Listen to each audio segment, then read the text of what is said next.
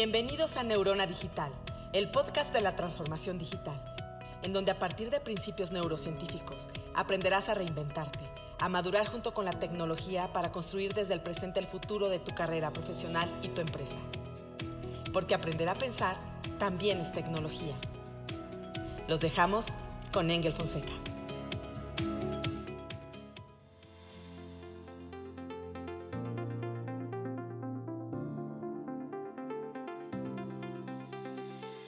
Bienvenidos a un nuevo episodio de este programa y hoy vamos a hablar sobre la evolución de crear ante la inteligencia artificial.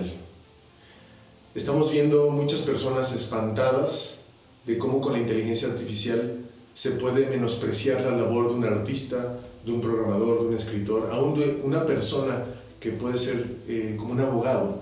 Y hemos escuchado muchas noticias donde escuchamos que la, la, tecnología, la inteligencia artificial, pues le va a quitar el trabajo a muchas personas. Pero déjame irme un poquito más atrás.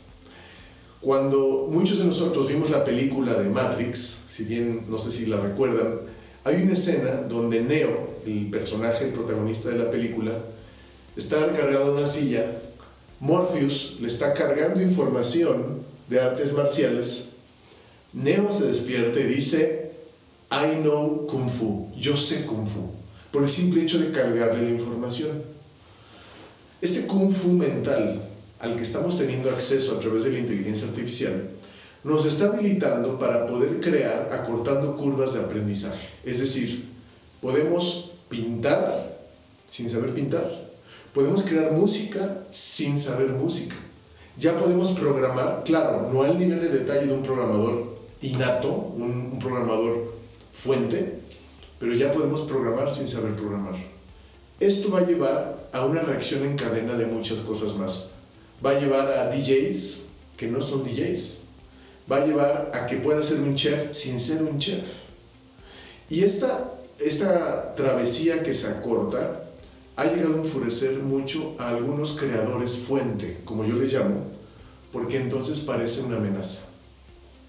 No hay que demeritar la labor de un artista o un programador. A ver, el conocimiento tiene varias dimensiones. Sí, nos hemos vuelto muy superficiales y hoy creemos que con el hecho de leer un encabezado de una noticia ya sabemos lo que pasó. Hoy somos muy superficiales en nuestra relación con el conocimiento. Fácilmente generalizamos y fácilmente podemos tener puntos ciegos y perdemos profundidad. Hay un libro muy bueno y hay muchos libros que resaltan como The Shallows, lo que Internet hace al cerebro, de Nicholas Carr, que plantea pues que estamos volviéndonos todólogos, generalmente sabemos de todo y específicamente de nada. Ahora, esto hace mucho sentido porque hay una crisis de atención. Hay una gran problemática hoy para poner atención, porque estamos sobreestimulados por los videojuegos, por las apps, por las redes sociales, por estas burbujitas rojas, estamos sobreestimulados visualmente y poner atención, no solamente de calidad, sino profundamente, es cada vez más complicado. Ahora, los artistas, los programadores, son creadores que depositaron atención de calidad en perfeccionar técnica, resultados y métodos para que la inteligencia artificial pudiera tomarlos de referencia para poder copiar, escalar y simular.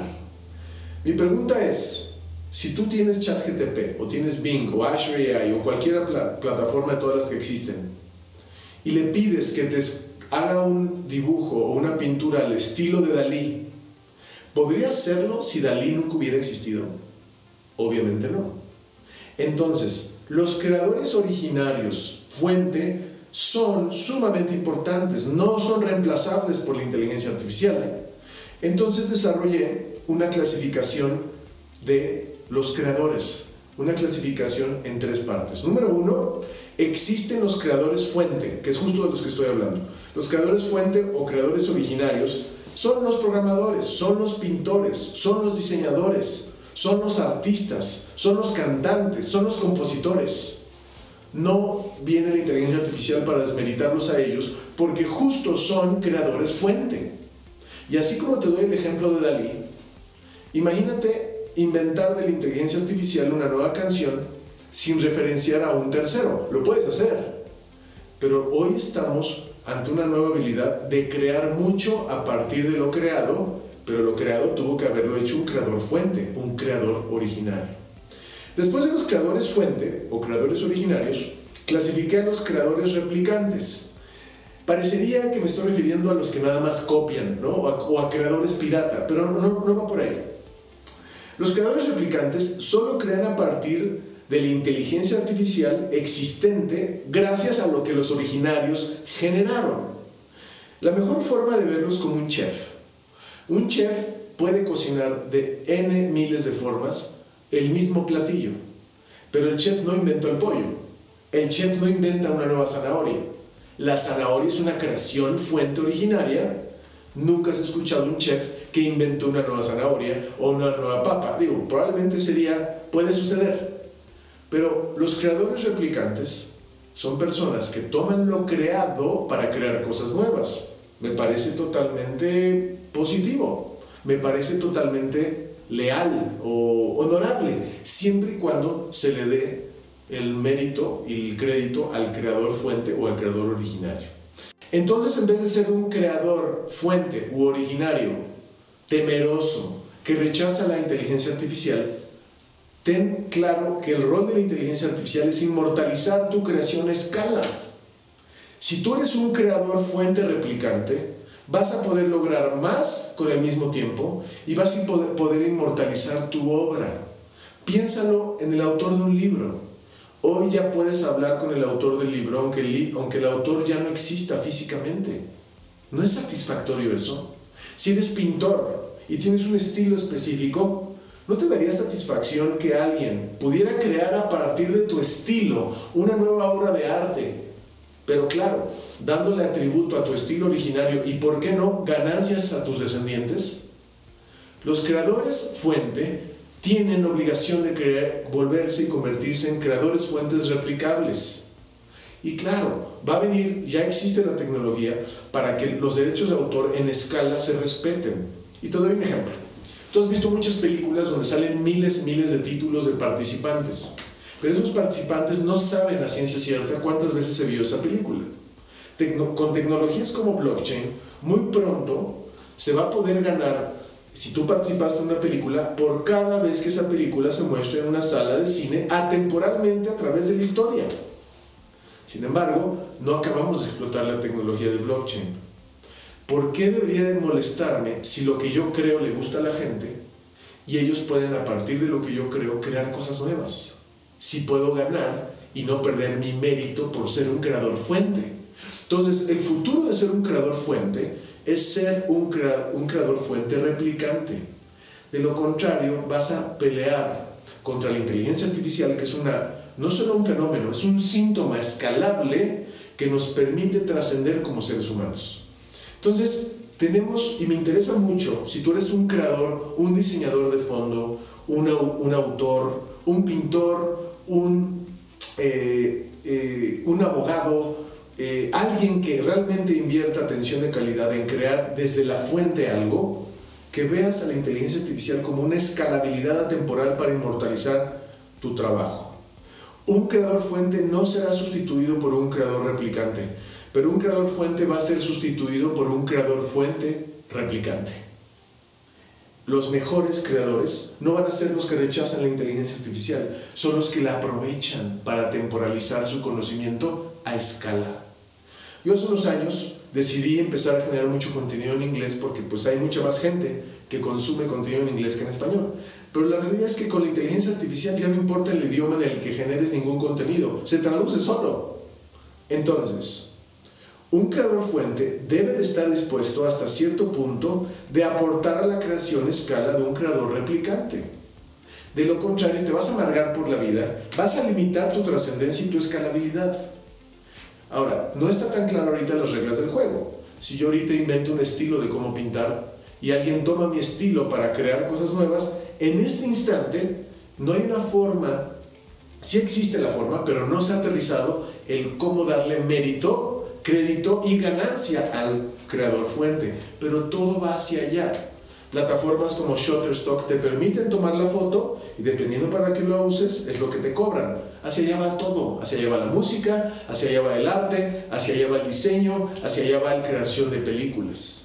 Ahora, este es un caso que quiero compartir muy interesante de la postura de un creador fuente no replicante y un creador fuente replicante. Y perdón que me vaya un ejemplo tan pop, pero es muy claro. Hay un cantante que se llama Eladio Eladio Champion, si no estoy mal. Toman su voz y crean una canción que se llama Mi Primera Chamba, que la meten por todos lados en TikTok. Él no hizo la canción. Pues ¿sabes qué hizo este autor? Y este es un creador fuente replicante. Tomaron, tomó esta canción que le inventaron con su voz y él mismo la cantó en un concierto y se adueñó de algo que él no hizo, que se hizo a partir de él. Y ha sido todo un éxito. Pero, ¿qué tal este cantante de música reggaetón o digo, ya no sé realmente su clasificación, pero Bad Bunny? Le inventaron canciones a partir de su, de su voz con inteligencia artificial y como se enojó, él alimentó que la gente lo molestara a través de creaciones replicantes. Y está furioso este personaje, cuando podría acuñarlo como una fuente para ver, o un, un tipo estudio de mercado para ver lo que la gente quiere escuchar.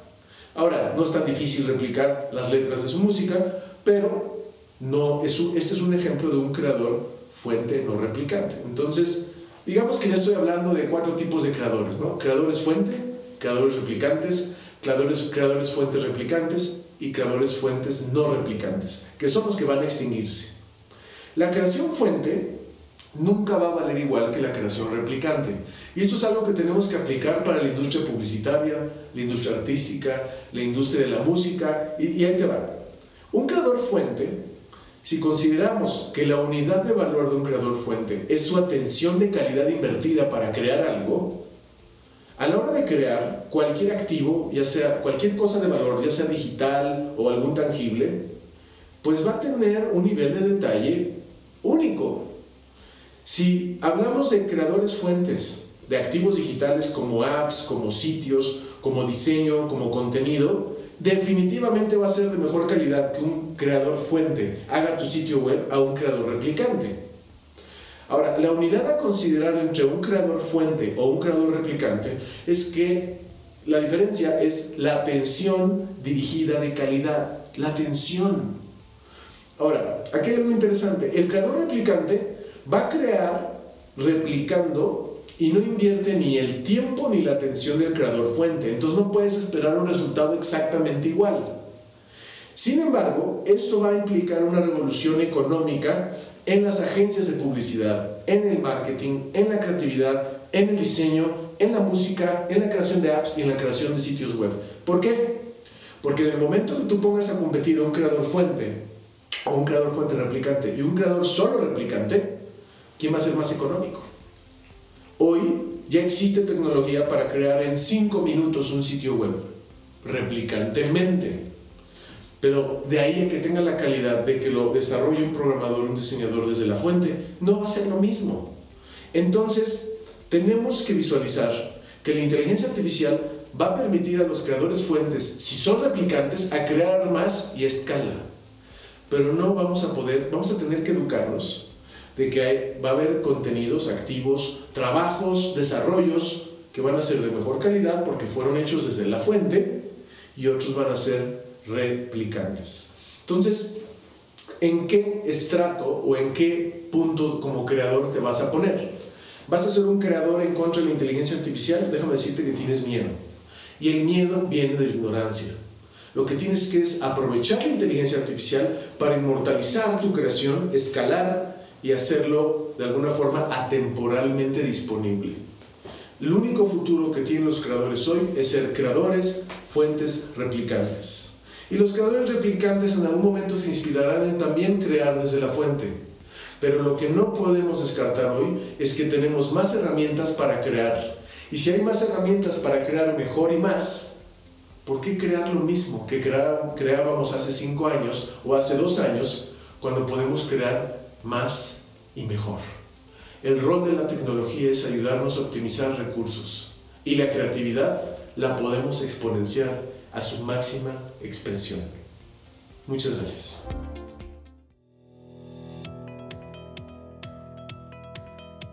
Gracias por acompañarnos en Neurona Digital con Engel Fonseca. No te pierdas el próximo episodio.